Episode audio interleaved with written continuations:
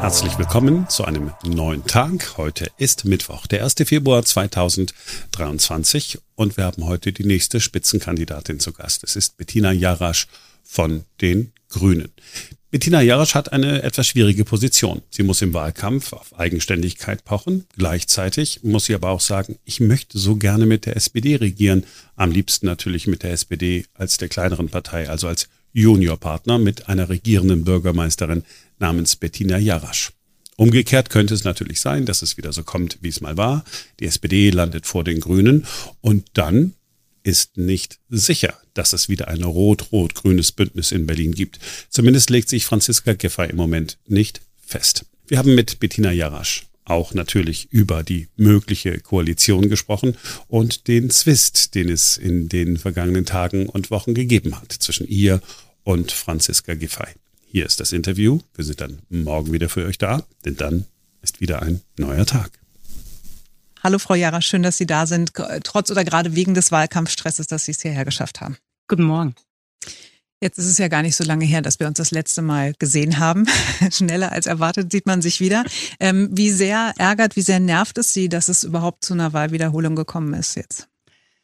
Also wir haben die nicht herbeigerufen, natürlich nicht. Aber jetzt, da sie kommt, begreifen wir sie schon als eine zweite Chance. Eine zweite Chance für Berlin, eine zweite Chance für uns.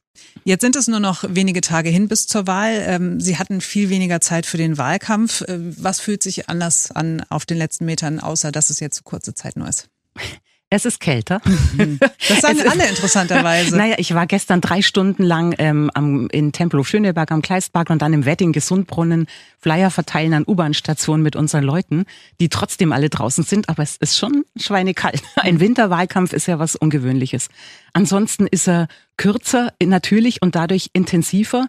Und ich finde im Vergleich zu dem Wahlkampf vor einem Jahr tatsächlich erst, dass die Unterschiede zwischen den Parteien dadurch auch deutlich herauskommen. Und das ist vielleicht gar nicht so schlecht. Ja, Entschuldigung, wollte ich nicht ins Wort fallen. Nee, nee, das ist gar nicht so schlecht, weil die WählerInnen dann auch wissen, dass sie was zu entscheiden haben. Wie erleben Sie die Wählerinnen und Wähler auf der Straße? Wie begegnen die Ihnen heute anders als vor einem Jahr? Na gut, Sie kennen mich. Das ist ein ganz klarer Unterschied. Sie kennen mich natürlich und ähm, ich habe den Eindruck schon auch bei den bei den Wählerinnen auf der Straße, ähm, die wissen, dass es, die wissen, dass es ein echter Wahlkampf ist. Ich merke das übrigens auch bei den, diesen Elefantenrunden, Podienveranstaltungen, die dann wie gestern Abend der Gewerkschaftsbund oder so oder die Industrie- und Handelskammer machen. Ähm, der Saal ist immer voll, die Leute sind hoch interessiert. Und das freut mich, denn ähm, das war ja bei der Wahlwiederholung die große Frage, ob Menschen überhaupt zur Wahl gehen. Aber den Eindruck habe ich schon, dass die Menschen ähm, diese Chance auch nützen wollen, dass sie nochmal entscheiden können. Hm. Nochmal entscheiden ist ja ein gutes Stichwort wenn Sie da in Tempelhof, Schöneberg äh, unterwegs sind, draußen in der Eiseskälte, bekommen Sie da mehr Gegenwind zu spüren als äh, beim, beim letzten Mal? Weil der Wind hat sich ja ein bisschen gedreht. Äh, für Entscheidungen, die Sie, für die Sie gar nichts können. Also ne, die Energiekrise, die Entscheidungen, die auf Bundesebene gefallen sind. Dann Lützerath haben wir nochmal als Symbol gehabt, da in Nordrhein-Westfalen. Sind die Grünen enorm unter Druck geraten. Ist das Gegenwind, den Sie spüren? Werden Sie darauf angesprochen? Ähm, im Gegenteil. Also die Energiekrise treibt die Leute natürlich um, aber ähm, eher in die Richtung, die wollen, dass die Energiepreise bezahlbar bleiben. Und ich glaube, die Tatsache, dass wir für die Energiewende stehen, dass wir auf Erneuerbare umsteigen wollen, und zwar auch in Berlin, das ist jetzt wird jetzt im Moment eher als eine Chance gesehen, denn wir werden ja nur unabhängig von russischem Gas und Öl und Kohle, wenn wir Erneuerbare in ausreichender Menge hier erzeugen. Und nur damit halten wir auch die Preise stabil. Oder wenn wir ähm, Carbon Capture vorantreiben. Sie werden sich wundern, es gibt Debatten, die, da hat sich die Zeit wirklich geändert. Über Carbon Capture hätte ich nicht gedacht, dass ich mit Ihnen heute Morgen diskutiere, ehrlich gesagt. da haben wir vor zehn Jahren noch ganz anders äh, diskutiert, weil da ging es bei dieser Technologie darum, trotzdem weiter Öl zu verbrennen und dann zu behaupten, dass es unschädlich ist, weil man ja das CO2 irgendwie in den Boden quetscht. Ah, das ist inzwischen anders. Der hat sich die Technik weiterentwickelt. Ich war vor kurzem bei der MAN äh, in Berlin zu Gast beim Betriebsrat und ähm, da gibt es inzwischen Technologien, die können sogar für, dafür sorgen, dass wir auf die Weise ähm, den erneuerbaren Ausstieg vorantreiben. Also das ändert sich. Mit anderen Worten, wir können in Berlin tatsächlich gemeinsam mit Brandenburg unsere eigene Energie erzeugen. Und ähm, ich finde das eine tolle Vision. Das ist, dann, dann sind die Nebenkosten kein Problem mehr, dann ist die Luft sauber, dann schaffen wir unsere Klimaschutzziele. Und übrigens auch für die Wirtschaft und Industrie ist es wichtig, denn die gehen natürlich dahin, wo es Energien gibt und in Zukunft erneuerbare Energien. Geothermie ist da äh, auch so ein Stichwort. Ne? Ähm, der nächste Volksentscheid äh, steht ja schon fest. Berlin soll bis 2030 klimaneutral werden. Ist da die Forderung? Der Senat, dem Sie angehören, sagt, nee, äh, das ist überhaupt nicht zu schaffen. 2045, das ist unser Ziel. Und Sie selbst haben äh, gesagt, ich hoffe, ich zitiere Sie richtig, ich kann nicht für ein Gesetz plädieren, das ich nicht umsetzen kann. Da stoßen Sie ja vielen Grünwählern vor den Kopf. Nein, ich bin bekannt als jemand, der äh, Leute nicht gern hinters, hinters Licht führt und sehr gerne Tacheles spricht. Und insofern sage ich auch wirklich aus voller Überzeugung, ähm, ich will natürlich, dass wir schneller als 45, viel schneller als 45 klimaneutral werden. 45 ist das, worauf wir uns mit den Koalitionspartnern verständigen konnten und auch das, was im Gesetz steht. Aber auch da übrigens steht schon drin spätestens 45. Und ähm, es muss nach unserer Auffassung unbedingt schneller gehen. Nur ich habe wirklich, also wir haben jeden Stein gewendet und gedreht. Wir haben alle Wissenschaftler befragt, wir haben alles geprüft. Wir sehen nicht, wie wir es bis 2030 seriös schaffen sollen, weil wir eben auch davon abhängen in Berlin, dass wir die erneuerbaren Energien, beispielsweise die äh, erneuerbare Wärme, dass wir da auch was bekommen von Brandenburg aus dem Bund. Ähm, das hängt nicht alleine an uns. Ähm, und deswegen sage ich, es gibt viel, wo wir schneller werden könnten, wo wir auch wirklich konsequenter, noch viel konsequenter als jetzt Klimaschutz betreiben könnten. Und genau dafür trete ich an. Aber 2030 gesetzlich versprechen, wenn ich nicht gleichzeitig auch versprechen kann, das kriegen wir locker hin. Das halte ich einfach für unseriös. Ja, 2030 ist trotzdem äh, ein Jahr, in dem Sie sagen, Mensch, einen Schritt gehen wir jetzt aber mal wirklich. Keine Autos mit Verbrennermotor sollen in Berlin mehr zugelassen werden, wenn es nach Ihnen geht. Ja, und da sehen Sie schon, wie schwierig das ist mit dem konsequenten Klimaschutz. Wir sind halt wirklich die einzige Partei, die dem Klimaschutz Priorität einräumt bei Entscheidungen. 2030 ähm, nur noch emissionsfreie Auto, mit anderen Worten Elektroautos in der Berliner Innenstadt, das ist ja jetzt keine besonders radikale Forderung. Das ist ja zum ersten Mal so, dass, es, dass bei den zugelassenen Neuwagen mehr Elektro- und Hybridfahrzeuge dabei sind als Verbrenner. Das heißt, die Menschen fangen ja sowieso schon an, umzusteigen. Ich verstehe nicht, warum wir es nicht mal hinbekommen haben, mit den Koop-Partnern uns auf das Jahr 2030 zu verständigen, damit die Leute jetzt schon wissen, wenn sie noch mal ein Auto kaufen, dann sollte es ein Elektroauto, dann sollte es ein emissionsfreies sein. Das sind kleine Schritte, mit denen wir schneller werden könnten. Sie sehen tatsächlich, die, der konsequente Klimaschutz, der beginnt schon hier schwierig zu werden. Ja, aber ist mit Franziska Giffey nicht zu machen, sagen Sie? Sie wollte sich nicht auf das Jahr festlegen. Dabei finde ich, man muss den Menschen Planungssicherheit geben, denn das wird kommen. Es wird äh, nur noch emissionsfreie Autos eines Tages geben und das ist ja auch gut. Das ist ja eine technologische Möglichkeit, ähm, auch Probleme zu lösen. Ich sage gleichzeitig natürlich da, dazu, es müssen weniger Autos sein, denn wenn wir weiterhin so viel Energie verbrauchen wie jetzt, dann schaffen wir den Umstieg auf die Erneuerbaren natürlich nicht. Hm. Ähm, ein Punkt, den Sie angesprochen haben, wo es Konflikte gibt mit Franziska Giffey, die Friedrichstraße ist ja jetzt nun äh, wenige Stunden erst her, dass sie sozusagen auch öffentlich aneinander geraten sind, wenn ich das äh, so sagen darf. Ist ja ein bisschen schwierig. Ne? Auf der einen Seite haben sie da eine, eine Koalitionspartnerin mit äh, Franziska Giffey, mit der sie zusammenarbeiten müssen. Auf der anderen Seite äh, weiß ich gar nicht, ob sie so gut miteinander klarkommen und müssen es jetzt im Wahlkampf herausstellen, dass sie nicht gut mit ihr klarkommen, ohne klar zu sagen, dass sie mit ihr nicht so richtig klarkommen. Naja, also klar ist ein Wahlkampf, wenn man gleichzeitig miteinander regiert, eine Herausforderung. Das ist ja logisch. Ich habe das ja auch immer gesagt, da müssen wir uns gegenseitig ein bisschen auch was verzeihen können. Und immerhin, wir kriegen es hin, im Senat bis zur letzten Senatssitzung auch wirklich Entscheidungen zu treffen und Beschlüsse zu fassen. Also wir sind handlungsfähig, ähm, aber gleichzeitig sind wir dann, wenn wir uns am Abend auf Podien treffen, ähm, eben Konkurrentinnen. Damit muss man umgehen können. Ich sage trotz alledem, ich habe ja immer klar gesagt, ich möchte die Koalition fortsetzen unter grüner Führung. Aber ich hoffe sehr, dass die SPD da auch weiter dabei ist. In letzter Zeit sind die Signale allerdings andere. Ja, die Signale sind äh, irgendwie so, dass Franziska Giffey doch eigentlich ganz froh wäre, wenn sie nicht mehr mit dabei wären, weil die hat ja Vorstellungen für eine Koalition, bei der sie nicht mitmachen könnten. Es sieht tatsächlich so aus, dass Franziska Giffey ähm, wieder in Richtung Deutschlandkoalition zieht, also CDU, SPD und FDP. Ich kann nur sagen, ich glaube nicht, dass das die Koalition ist, die Bell nach vorne bringt. Und wir stehen klar für was anderes. Aber dafür haben die Wählerinnen ja jetzt am 12. Februar eine Wahl. Und wenn jetzt dann einmal gewählt worden ist und äh, dann treffen sie sich wieder und müssen in Koalitionsverhandlungen gehen, befürchten Sie, dass es dann äh, wieder erstmal so sein wird, dass Franziska Giffey erstmal wieder versucht, eine andere Koalition anzuschieben? Oder setzen Sie da auf die SPD, die Franziska Giffey ausbremst? Also, Wir, wir haben immer klar gesagt, was wir wollen. Wir haben auch gezeigt bei der letzten Wahl, dass wir diese Präferenzen, die wir haben, auch durchsetzen können.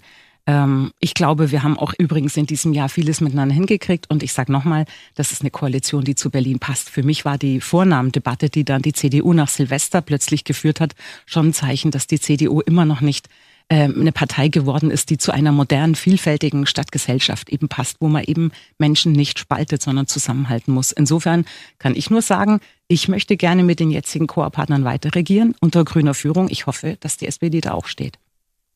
Unter grüner Führung ist, ist ja klar, dass Sie die regierende äh, Bürgermeisterin äh, werden wollen.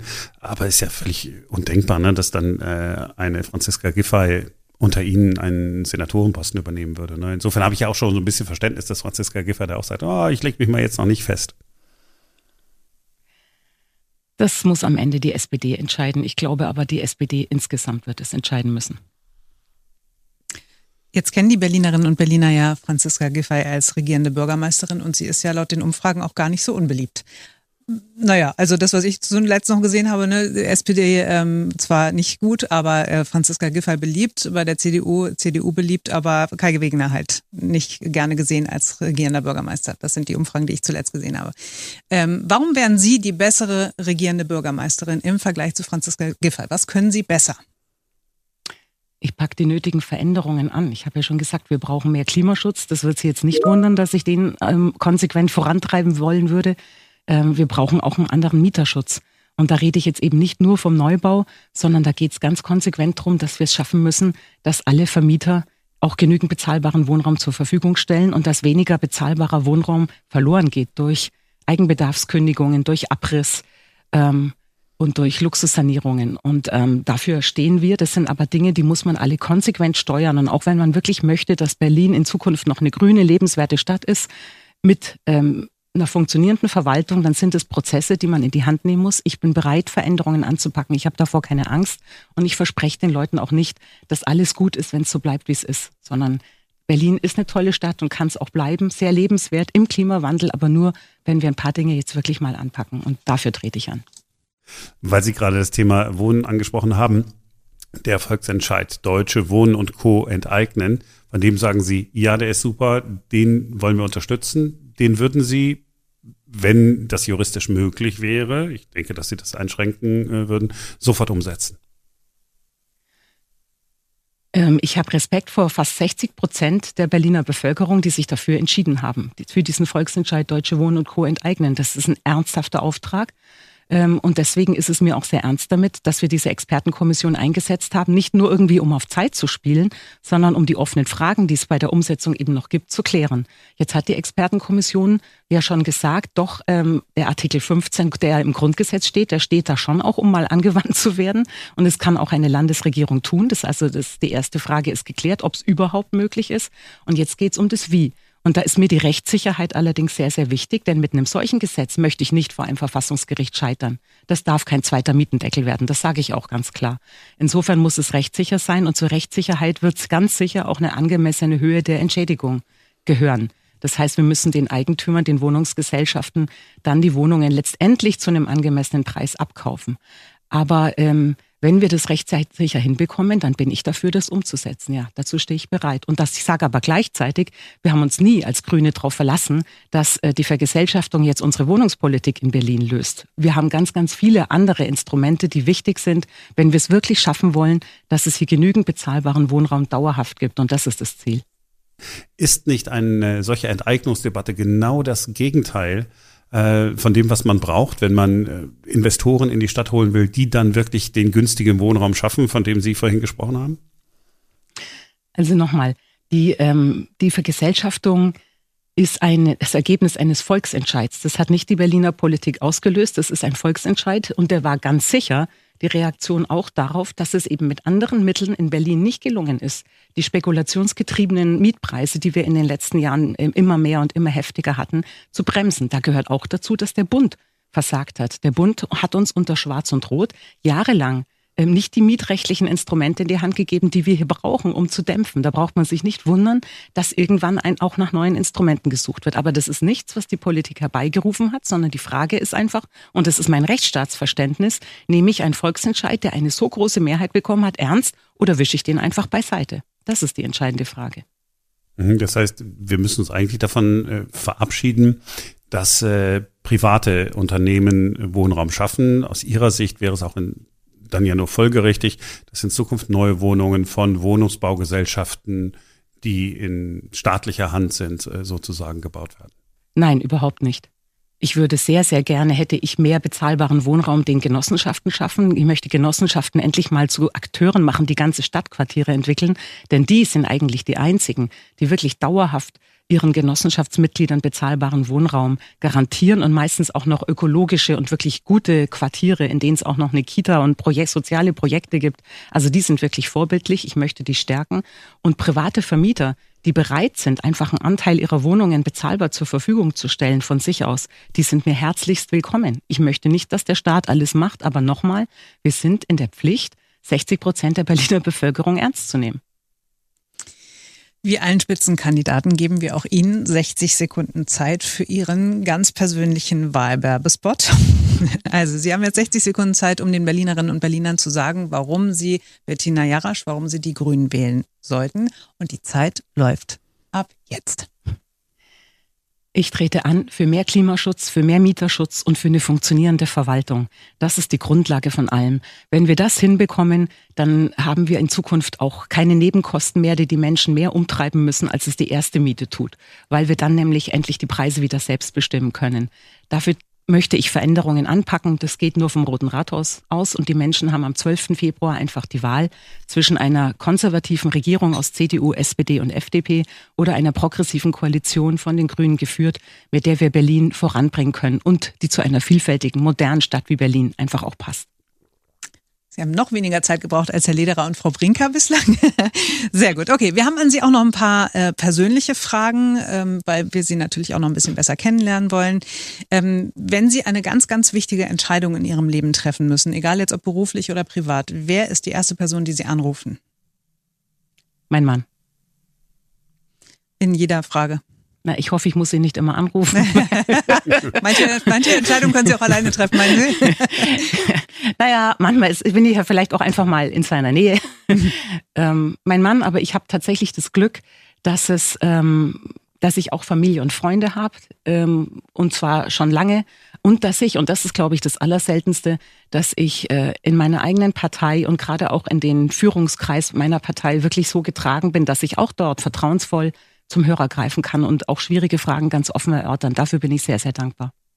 Wir fragen alle Spitzenkandidaten äh, nach ihrer absoluten Lieblingsmahlzeit, also quasi nach der Henkersmahlzeit. Wenn Sie nur noch eine Mahlzeit essen dürften auf dieser Welt, welche wäre das? Uff. das wäre frisches Sauerteigbrot mit Fettbutter drauf. okay. Spannend.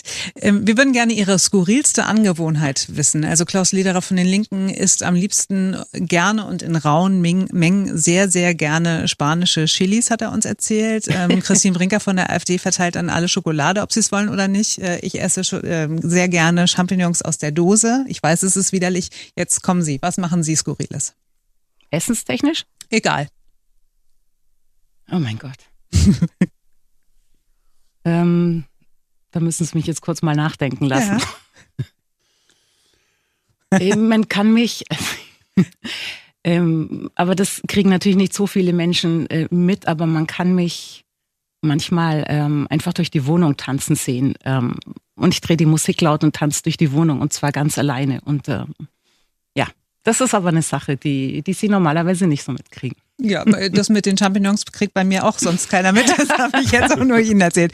Ähm, Sie haben letztes Mal, Stichwort Musik, bei uns im Interview gesagt, ähm, dass Ihr Musikgeschmack noch älter ist als Sie. Und das äh, will was heißen, haben Sie gesagt. Ähm, Sie sind Fan von Jim Morrison. Also auch von den Doors nehme ich mal an. Ähm, zu welcher Musik tanzen Sie denn? Oder was wäre denn Ihr, wenn wir bei dem Stichwort Henkers Mahlzeit bleiben, was wäre denn Ihr Henkers Song? Ähm, Im Moment, und auch der ist schon uralt, ähm, Piano Man von Billy Joel. Mhm. Den kann man so schön mitsingen dann werden wir den auch auf jeden Fall bei uns im Programm noch spielen, weil den spielen wir sowieso. okay, ähm, jetzt bekommen Sie von uns noch das Leib- und Magenthema Ihrer Konkurrenz, also das Thema, das bei Ihnen im Wahlkampf vielleicht nicht so die allergrößte Rolle spielt. Das machen wir mit allen Kandidatinnen, allen Kandidaten. Und bei Ihnen geht es jetzt ums Thema Sicherheit. Wir sind bei den Rettungskräften. Auf der einen Seite haben wir den Dauerausnahmezustand äh, für die Rettungskräfte. Dann hatten wir die Angriffe auf Polizei und Feuerwehr und Rettungsleute über Silvester. Wie bekommen wir das in den Griff mit Ihnen als regierender Bürgermeisterin? Indem wir Polizei und Feuerwehr ähm, weiter stärken. Das wollen wir tun, indem wir ihnen mal ganz konkret helfen mit einem ähm, mit nur noch erlaubten Böllerfeuerwerken in jedem Bezirk eins Dann müssen sie nämlich nicht ganz so viel kontrollieren, indem wir Polizei auf die Straße bringen, zu den Menschen bringen. Das ist uns ganz wichtig. Also mehr Polizei, wirklich den Kontaktbereichsbeamten, der die Leute auch dann kennt, auf der Straße zu haben. Und indem wir, wenn sowas passiert wie jetzt in der Silvesternacht, wenn es solche gewalttätigen Attacken gibt gegen Sicherheitskräfte, wir ganz schnelle Strafverfahren haben. Denn die, die Leute, egal ob jugendlich oder erwachsen, müssen einfach merken, dass sowas nicht geht. Und das funktioniert am besten, indem die Strafe schnell der Tat folgt.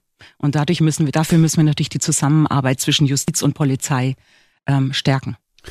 Von der Innensenatorin. Ach so, Entschuldigung, eins noch, ja. ganz wichtig.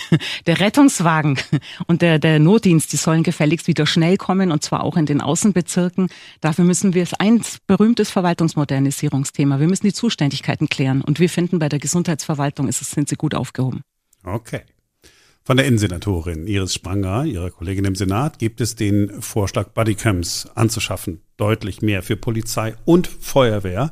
Die Grünen sind dagegen. Ich verstehe überhaupt nicht, warum. Ähm, ich verstehe auch nicht, wie Sie dazu kommen. Nein, das sind wir nicht dagegen. Ähm, wir testen das ja gerade, ähm, wie das genau, wie das genau funktioniert und in welchen Situationen es funktioniert oder nicht und evaluieren das. Und da freue ich mich, wenn Iris Spranger da schnell das Ergebnis präsentiert, dann können wir nämlich auch mehr davon kaufen. Bodycams haben ja auch den Vorteil, die schützen die Sicherheitskräfte und dokumentieren, was da passiert. Sie schützen auch im umgekehrten Fall Bürgerinnen. Ja, in der Tat. Deswegen, deswegen weiß ich gar nicht, warum man da überhaupt noch einen Testlauf machen muss. Das ist ja keine Erfindung, die jetzt gerade erst gemacht worden ist. Ne? Wie gesagt, wir haben schon welche im Einsatz und ich vermute mal, wir werden bald sehr viel mehr haben.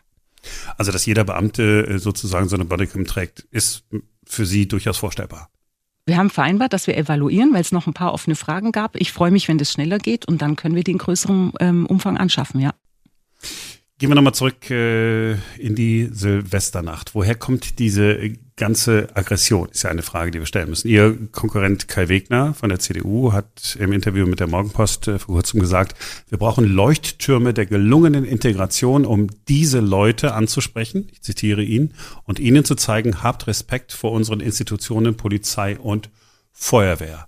Ich vermute mal, dass wenn er sagt, diese Leute und von Integration spricht, dann meint er Menschen mit Migrationshintergrund.